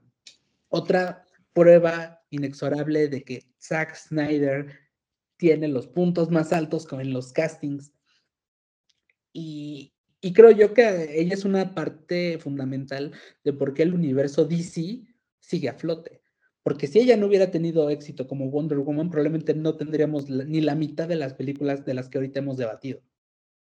Si ella hubiera sido también un fracaso. Entonces creo que por el hecho de equivocarte en una película, no creo que debamos acribillarla y no creo yo que sea eso. Efectivamente la película es, es monótona comparada con la primera, eh, pero no lo, no lo llamaría un éxito. Pero es una película que mientras no veamos lo mismo, mientras no veamos un primer footage, no podemos saber o decir en qué sé que si aprendieron de sus errores, si van a seguir la línea de una trilogía, si... Exacto. me prefiero darle el beneficio de la duda por segunda vez, porque el beneficio de la duda se la di con esta segunda película y fue como que asco. Pero, eh, en esta tercera eh, tengo esperanzas otra vez. Le voy a dar esta última oportunidad porque Gal Gadot eh, sí también está como muy entrada eh, en el personaje, o sea, sí se ve que da, que está dando el todo por el todo por, por Wonder Woman y pues aparte, ¿por qué no? O sea, me gusta que haya mm, películas de super de superheroínas, entonces pues sí, arriba esa, esa iniciativa, porque falta, falta muchísimo para más películas de superheroínas. Our Fame. Yo, yo, yo voy a meter el contrapunto, o sea, a mí, sí, me, me, podrían decir infantil y lo que sea, pero a mí me emocionó ir a ver Wonder Woman 84. O sea, fui con mi hermano y literalmente me tuvo que sacar del cine llorando porque me emocionó mucho. Yo creo que porque yo tengo una imagen de Wonder Woman muy, este, muy retro, muy muy del amor, o sea, sí, muy cliché realmente, pero es que esa es eh, la esencia de Wonder Woman en los cómics, ¿no? Que sí, Gal Gadot con Zack Snyder nos dimos la amazona guerrera acá, este, toda poderosa, también amo esa imagen, pero no sé, me, entretuvo, creo que tuvo esa esencia comiquera de, de los ochentas, de los noventas, eh, y no sé, creo que con esta tercera entrega sí se dieron cuenta que no fue la mejor fórmula, que la van a replantear. Y yo creo que, que veremos cosas asombrosas y más apelando como esa esencia de Wonder Woman del amor. Eh, creo que va a ser algo muy, muy, muy esencial. Ya veremos una Wonder Woman eh, como muy centrada en su papel, muy centrada en su misión. Eh, y no sé, como que algo que también me, me, emociona es ver otra vez a Linda Carter en la gran pantalla creo que eso va a ser apasionante. No sé si, si van a, explorar e, esa idea.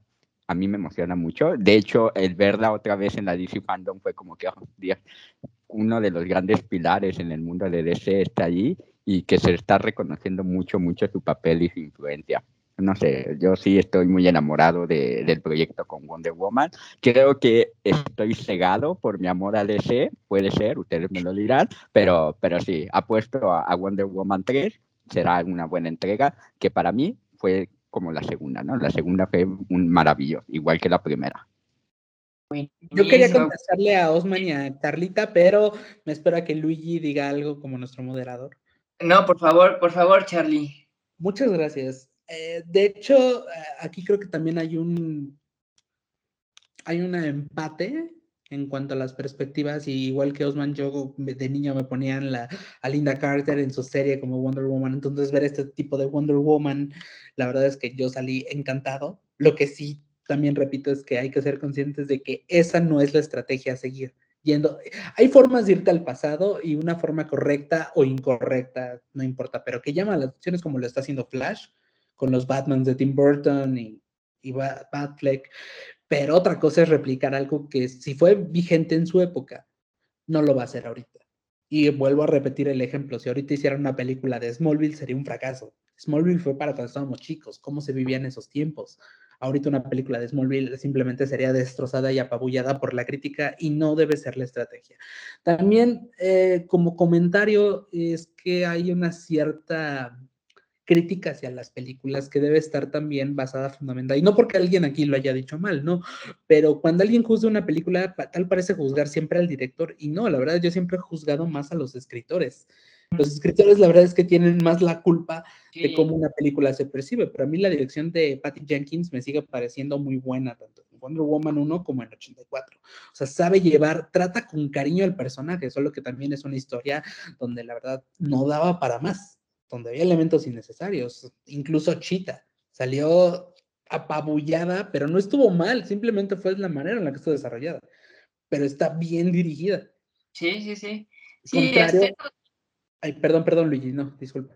Sí, no, digo que hasta eso sí, o sea, el desarrollo, por ejemplo, de Chita, pues sí estuvo, estuvo bueno, yo creo que empatizas muy bien con el personaje, pero más allá de eso, yo siento que yo no hice tanto match con este tema del romance, digo, o sea, acá Osman este, dice que se estuvo bien apegado al cómic, entonces, pues yo creo que para mi gusto creo que no es un cómic de mi agrado, pero también, o sea, para mí Wonder Woman pues sí es un personaje muy bueno, es, es poderosa, es muy cool, pero vamos, o sea, yo espero que al menos en la tercera entrega pues nos den una historia pues más, este, no sé, o sea, que, vaya fluyendo, porque, la, por ejemplo, la segunda película yo la sentí muy lenta. Entonces, pues ojalá los escritores, como dice Charlie, ojalá este, pues le pongan más empeño y hagan un, buen papel, ¿no? Claro, ¿no? habrá que ver, pero siempre es echarle, si vas a criticar a alguien, y no lo digo por nosotros, sino a la gente, que, que va a criticar a la gente correcta detrás de, de estos proyectos, ¿no? Exacto. Y bueno, pues yo creo que ya para cerrar, vamos con lo mejor de lo mejor de DC Fandom. Y hablamos, por favor, del tema de The Batman. Con el segundo trailer que nos mostraron. ¡Puf! ¡Qué, chan, chan, ¡Qué maravilla! A ver, primero escuchemos la opinión de Jime, que es quien ama a Batman con pasión y locura. Entonces, por favor, Sí, claro. El, mejor persona, el mejor personaje de todos, dijo nadie nunca. Este no, pues sí me, o sea, sí me emocionó. Un, o sea, por un lado, me dio tristeza de que, pues, efectivamente, los que pensábamos que por, posiblemente este Batman iba a ser o sea, no iba a ser Bruce Wayne, ya quedó totalmente descartado de la mesa, porque pues sí, es Bruce Wayne. Em, me gustó, o sea, me gustó como mucho, aún siento que es un Batman muy emo, pero también, em, o sea, me gusta que vayan a tomar esa parte de él y que pues sí, o sea, no como que sea como esta parte más violenta de Batman. Obviamente la, o sea, el acertijo para mí, para mí es de mi top de los mejores villanos que tiene Batman, o sea, yo la voy a ver neta por el acertijo. Eh, se me hace que ya al fin vamos a tener un, eh, fuera de Gotham, la serie, un personaje en la pantalla grande, porque lo siento a todos los que nos están escuchando y a los aquí presentes, pero Jim Carrey como como el acertijo, pues era, fue, estuvo para llorar. Pero este acertijo se ve increíble y la parte me gustó mucho Selina, o sea, me, soy Kravitz, se ve diosa divina, hermosa. Y como Catwoman me gusta, o sea, me gusta porque la veo como muy empoderada, muy acá en, en bichota. Eh, y pues el pingüino me da curiosidad, me da muchísima curiosidad el pingüino. No puedo generar como una crítica de no me gusta, me gusta. O sea, le voy a dar beneficio de la duda una vez más, porque se ve interesante, se ve muy interesante este pingüino. Y pues ya, o sea, sí, el tráiler sí fue como muy oscuro, me gustó mucho como los matices eh, que están manejando como de negro, rojo, mucho esa parte. Entonces, pues sí, sí la voy a ir a ver. La verdad la voy a ver por puro morbo. Quiero ver de Robert Pattinson porque pues en sí, ahora que se estrenó en el, creo que fue en el Festival de Venecia, no, o sea, la, actuación de Robert Pattinson dejó mucho que desear, no la película. Entonces, quiero ver, quiero ver, o sea, me gustaría mucho ver esa parte, de ver si, si Robert Pattinson, eh, pues, se gana, ¿no? Portar la capa y el antifaz. Entonces, pues vamos a ver. Muy bien, por favor, Osman. O si eh, pues a ver, a ver, este, Dios, creo que llevo, no sé cuántas veces llevo viendo el tráiler y siempre se me pone la piel chinita, o sea, no, creo que estoy súper maravillado, súper enamorado con este Batman. Desde que lo nombraron, desde que dijeron quién era el cast, yo dije, este para mí va a ser el mejor Batman. Y hasta este momento sigo teniendo esta expectativa. Este Pattinson va a ser el mejor Batman que he visto o que voy a ver. Eh, tengo mucha esperanza en ese aspecto del tráiler me enamoró, o sea, yo a mí me gusta mucho esta esencia oscura que, que, vamos a ver de Bruce Wayne, porque es su primer año, hay que recordar, va a ser el primer año y vamos a encontrar a alguien que apenas está descubriendo su identidad como, como Batman. Entonces, no sé, me gusta, me gusta mucho. Eh, la dinámica con el acertijo va a ser impresionante. Me encanta que lo hayan elegido como, como el villano principal de esta entrega. Igual del pingüino, estoy enamoradísimo de, de cómo le están caracterizando y de lo que vamos a ver, ¿no? De, de él. no, o sea, yo, puedo decir que todo lo que vamos a ver de este Batman va a ser impresionante. Estoy enamorado con todos los personajes, con la trama que, que se va a desarrollar. Creo yo y, esto lo digo así con todo el corazón sincero, eh, creo yo que va a ser el mejor Batman por mucho y va a superar a todos los que hemos visto y vaya que con Ben Affleck la vara está muy alta, pero yo tengo la confianza. Eh, me emociona, me emociona bastante. Y no sé, yo a, diferencia de Jimmy, estoy fascinado que otra vez sea un Bruce Wayne, porque va a ser uno más que, que voy a conocer y es un Batman que, que, que amo, que adoro eh, y no sé, estoy, demasiado emocionado con, con, esta entrega. Creo que fue lo mejor. Qué bueno que se lo reservaron hasta el final de la DC Fandom. Vimos las redes sociales, cómo, cómo explotó esto. Y, y Charlie lo dijo hace ratito, ¿no? Que no hay que juzgar una película por, eh, por un tráiler, ¿no? Que, no hay que generar una expectativa. Lo siento, aquí yo no puedo. O sea, aquí mi expectativa está más del 100% con, con, lo que vamos a ver y sé que no me va a fallar. O sea, siento, siento en mi interior que no nos va a fallar esta película. Charlie, por favor. Bueno, no podemos juzgar un tráiler a no ser que sea de Batman. E-, ese le, le, tenemos que apostar siempre todo al 100.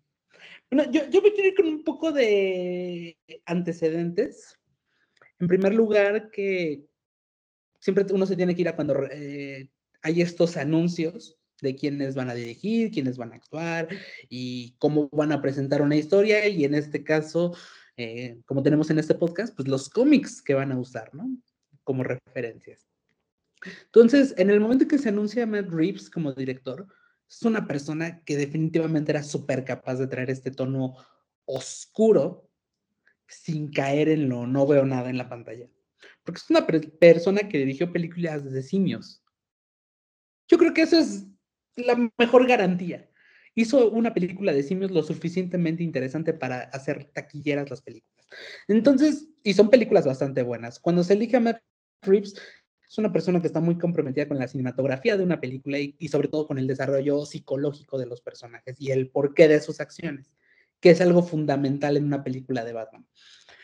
La más controversial es cuando, ah, y por cierto, cuando se elige a Andy Jenkins como Alfred, dices, lo compro. Cuando se elige a Robert Pattinson, pues e indudablemente en los estudios no son tontos. Saben perfectamente que va a estar sometido a todos los memes de, ay, el murciélago que brilla en la luz del sol, por esto de crepúsculo, ¿no? Pero la verdad es que desde el primer tráiler mostrado el año pasado es que Pattinson se está ganando muy bien la capa, aunque hay que decir que no hay que juzgar ningún trailer hasta ver la película, pero se está ganando la capa porque ha conseguido emocionarnos. Y eso es, lo, yo creo, lo interesante de decir me gano. ¿Cuántas veces han elegido Batmans y cuántas se han equivocado? La única que según yo se equivocaron fue George Clooney. De ahí en fuera, ningún Batman ha estado equivocado, ni siquiera Val Kilmer, que presentaba un Bruce Wayne conflictuado y, por cierto, ahí es ese punto que dijo Carla, eh, yo lo, sigo poniendo. No es que el punto esté equivocado, el personaje está muy mal, pero es, que en aquellos tiempos eso era algo bien visto. O sea, era algo hasta infantil y bobo, y bueno, después hubo cosas todavía más bobas, pero en su momento hasta tuvieron gracia. Bueno, ahorita hasta harían una petición en Change.org para cancelar la película, ¿no? Entonces, eso es como punto. Ya pasando eh, después de estos antecedentes y después del increíble avance del año pasado, bueno, si el otro fue increíble, este no tuvo palabras, este es majestuoso en todo sentido, porque aparte te sustentan lo que quieren mostrar, te sustentan una ciudad gótica sumida en la corrupción, en la sociedad, de una forma física no estamos hablando solo de la sociedad moral, no, no, no. Se ve que va a ser una ciudad gótica sucia. Y eso hay un frame donde están iluminando la batiseñal en el cielo. Y en todas las películas de Batman la batiseñal ha sido blanca. Esta es amarilla. O sea, eso significa aparte un toque de cine negro espléndido cada decisión de este casting ha sido súper acertada. De hecho, yo no diría que la más acertada fue la de Batman, sino la de Zoe Kravitz, como Batwoman o Selina Kyle. Yo creo que fue la opción, la mejor opción que pudieron haber encontrado. Se ve que va a ser el personaje que más va a destacar en la película. Con respecto a Colin Farrell como el pingüino, es que están siguiendo una serie para presentar a este Batman. Entonces te van a presentar a un, pingüino que evidentemente no tiene la nariz ganchuda, evidentemente no camina cojo como el de Gótica, pero es un personaje que se ve grotesco. Casi, casi parece, me recuerda a mí cada vez que lo veo. Obviamente no tan bien vestido como a Robert De Niro en Los Intocables, como Al Capone. Eso, eso me recuerda mucho, ¿no? Entonces, esta gótica se ve que va a estar espectacular. es, lo que hemos pedido por años que aclaro y vuelvo a aclarar. Si esta película ha salido hace cuatro años, hubiera sido apabullada por el público, diciendo, no, está súper oscuro. no. ahorita todo el mundo está gritando. Hace unos años esto no hubiera sido así. Este, la música está impecable. Este eh, otro antecedente también es que las referencias cinematográficas fueron tomadas para darnos una eh, sensación como la película de Seven, donde salen Brad Pitt y Morgan Freeman, una ciudad que siempre está oscura, lloviendo. Y también el acertijo está basado en el asesino del zodiaco, una persona que no le puedes ganar. Entonces, esto no solo te emociona lo que estás viendo, te emociona todo lo que vas a ver y las infinitas posibilidades. O sea, si este acertijo es maquiavélico y un desquiciado, si llega a haber una segunda parte que está casi, casi garantizada con las reacciones de ese avance, ¿te imaginas cómo va a ser el Joker de este universo? No, no, no, o sea, va a ser. ¡Wow! Entonces, ahí es cuando dices, obviamente esto también muestra el gran fallo de DC, que solo tal parece que sabe hacer Batman y no sabe hacer otra cosa. Eso también te lo muestra, o sea, porque ninguna película tiene este wow como lo tuvo Batman. No lo tuvo ni Black Adam, no lo tuvo ni The Flash, donde va a salir dos Batmans. No, no es cantidad, es calidad. No, no, no. Entonces, evidentemente también si esta película tiene éxito, le va a mostrar a Warner que, que no sabe hacer otro tipo de películas y que pues, solo va a vender Batmans y pues la gente, pero también la gente estamos conforme con ello, ¿eh? O sea, no, yo no me estoy quejando absolutamente de nada, pero pues no está bien.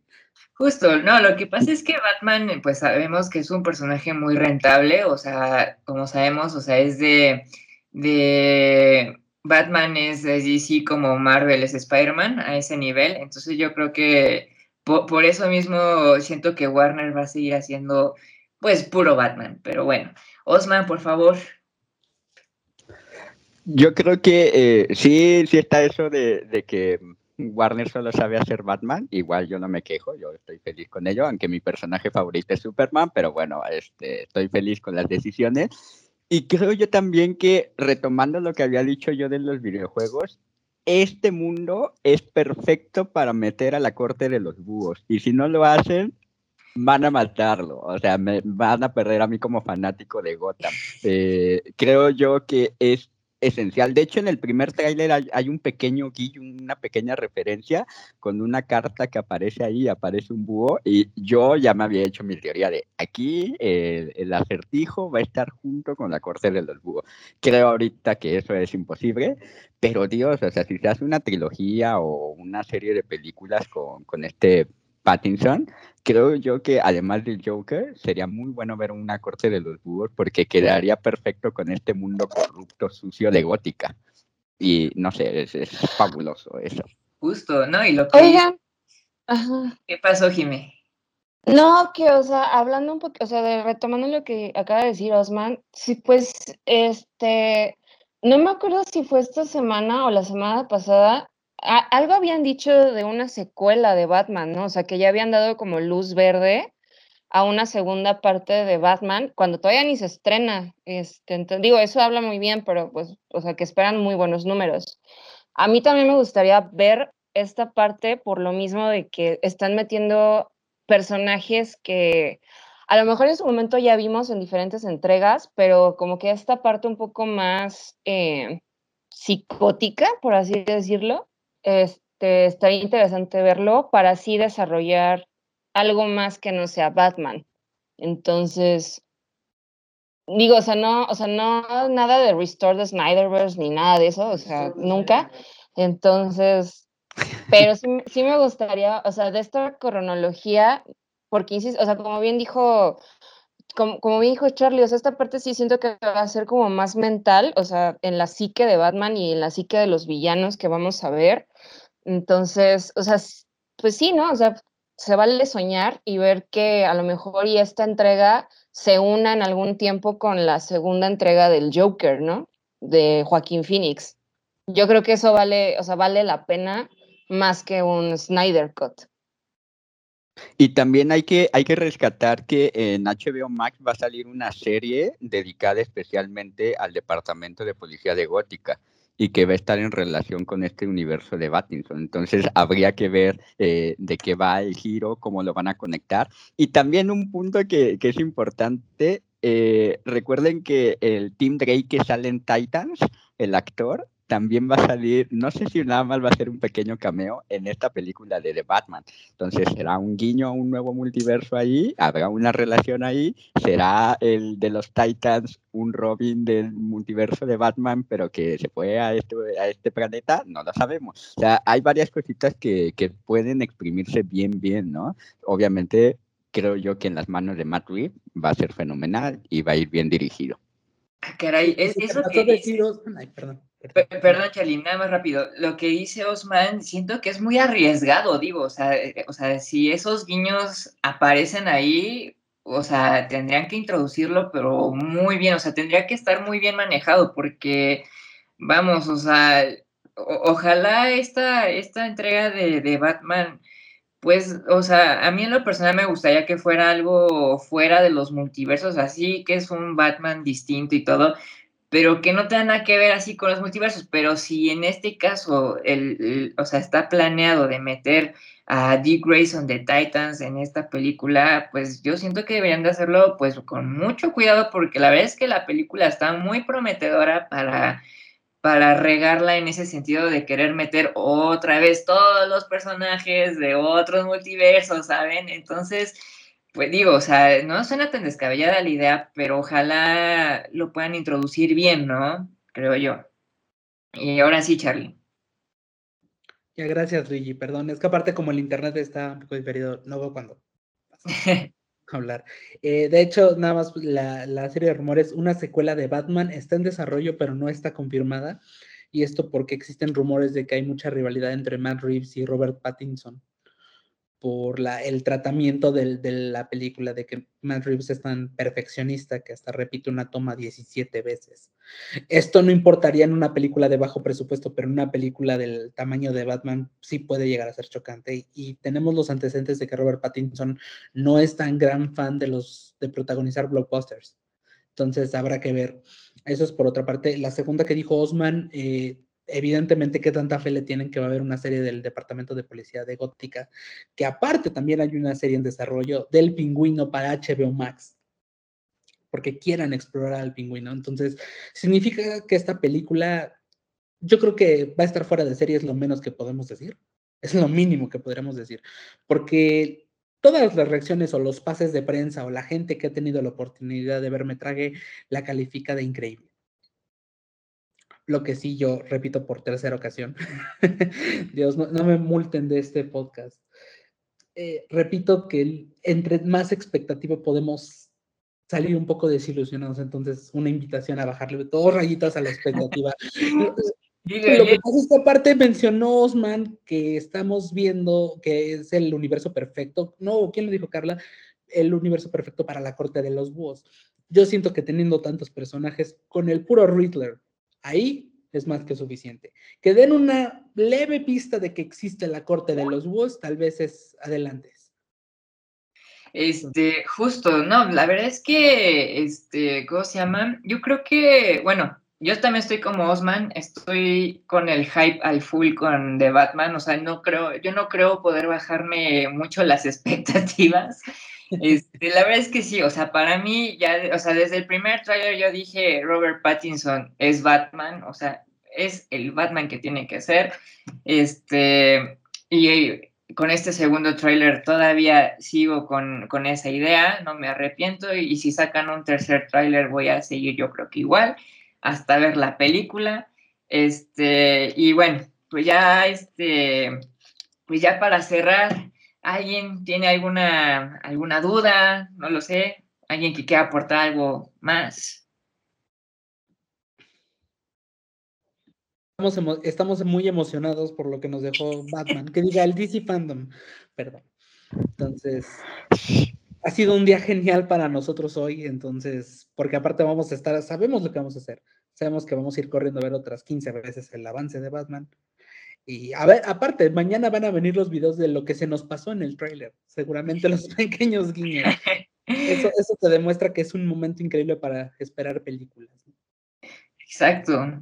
Osman, ¿alguna cosa que quieras? Yo creo, Sí, yo creo que este, solamente puedo reafirmar mi amor y convicción a DC Comics, o sea, con esto que, que estoy viendo. Eh, lo he comentado con otros fanáticos que, de DC, que es un muy buen momento para ser fan, porque estamos viendo que hay como repuntes, hay una nueva visión y, ya hay como un plan, no como muchos quisieran, pero ya hay algo, ¿no? Ya se empieza a ver un pequeño camino. Entonces yo creo que DC va por buen camino, tengo esa esperanza y amo DC, o sea, es lo único que puedo decir ahorita. Buenísimo. Jime, ¿algo que quieras aportar? Pues en, gustando, o sea, desde las series, los videojuegos, las películas, obviamente más las películas. Eh, y pues sí, o sea, se vienen cosas como muy prometedoras para, para los fans de, de DC. Entonces, pues esperemos que este hype, eh, bueno, continúen dándonos cosas para tenerlos en este hype.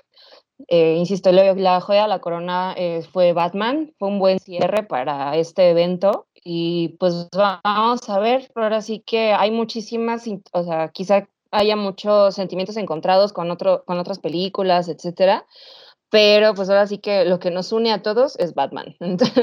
eh, pues sí, entonces ya. Muy bien, pues yo creo que con esto, con esto terminamos. Este, espero les haya gustado este, este episodio especial de DC Fandom. Muchas gracias, Charlie. Muchas gracias, Osman. Jime, como siempre, un honor. Entonces, pues antes de cerrar, este, los invitamos a que se suscriban a nuestro canal de YouTube, que, este, le, bueno, le den a la campanita, le den a activar para que estén enterados de los siguientes episodios, así como también nos pueden escuchar en Spotify. Y pues nada, amigos, espero les haya gustado y nos estamos viendo para los siguientes episodios. Adiós.